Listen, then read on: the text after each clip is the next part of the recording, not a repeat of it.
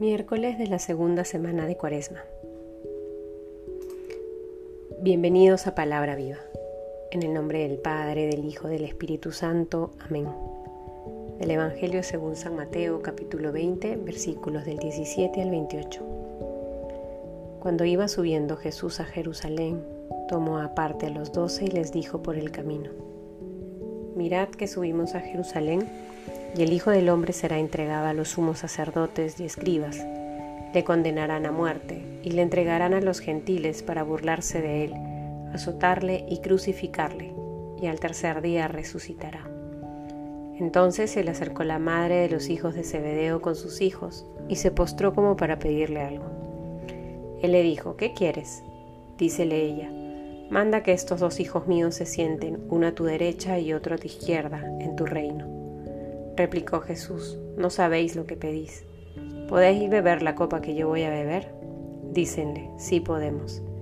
Díceles, mi copa sí la beberéis, pero sentarse a mi derecha o a mi, o a mi izquierda no es cosa mía el concederlo, sino que es para quienes están preparados por mi Padre.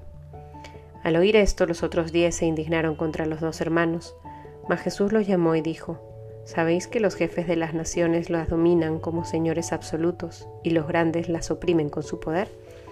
No ha de ser así entre vosotros, sino que el que quiera llegar a ser grande entre vosotros será vuestro servidor, y el que quiera ser el primero entre vosotros será vuestro esclavo.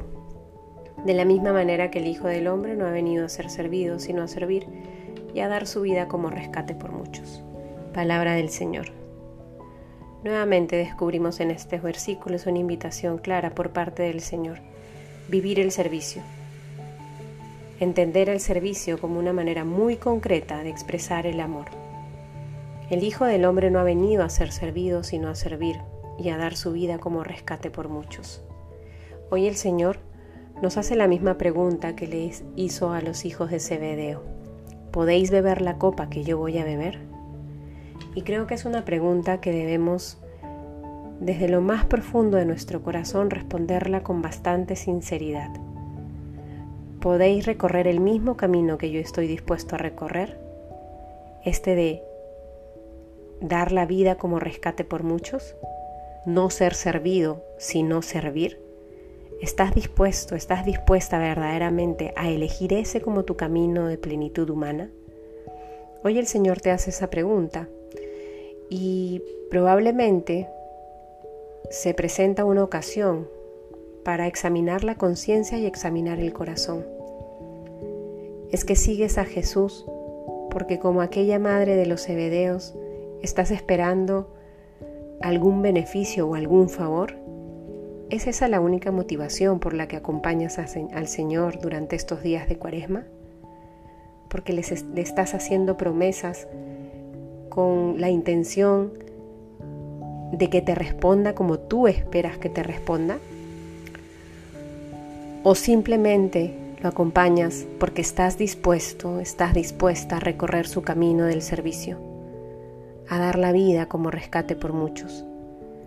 Es importante que en este momento de oración, en este camino que hemos emprendido cuaresmal, te hagas estas preguntas y las respondas con sinceridad y transparencia. Nuestro Padre Dios ya sabe lo que hay en tu corazón, pero qué importante ponerle palabras a esas motivaciones que verdaderamente tienes en tu interior. Que en tu momento de oración personal, en intimidad con el Señor, puedas entonces responder a esos cuestionamientos y pedirle al Señor la gracia para que tu única motivación sea ser como Él. En el nombre del Padre, del Hijo, del Espíritu Santo. Amén.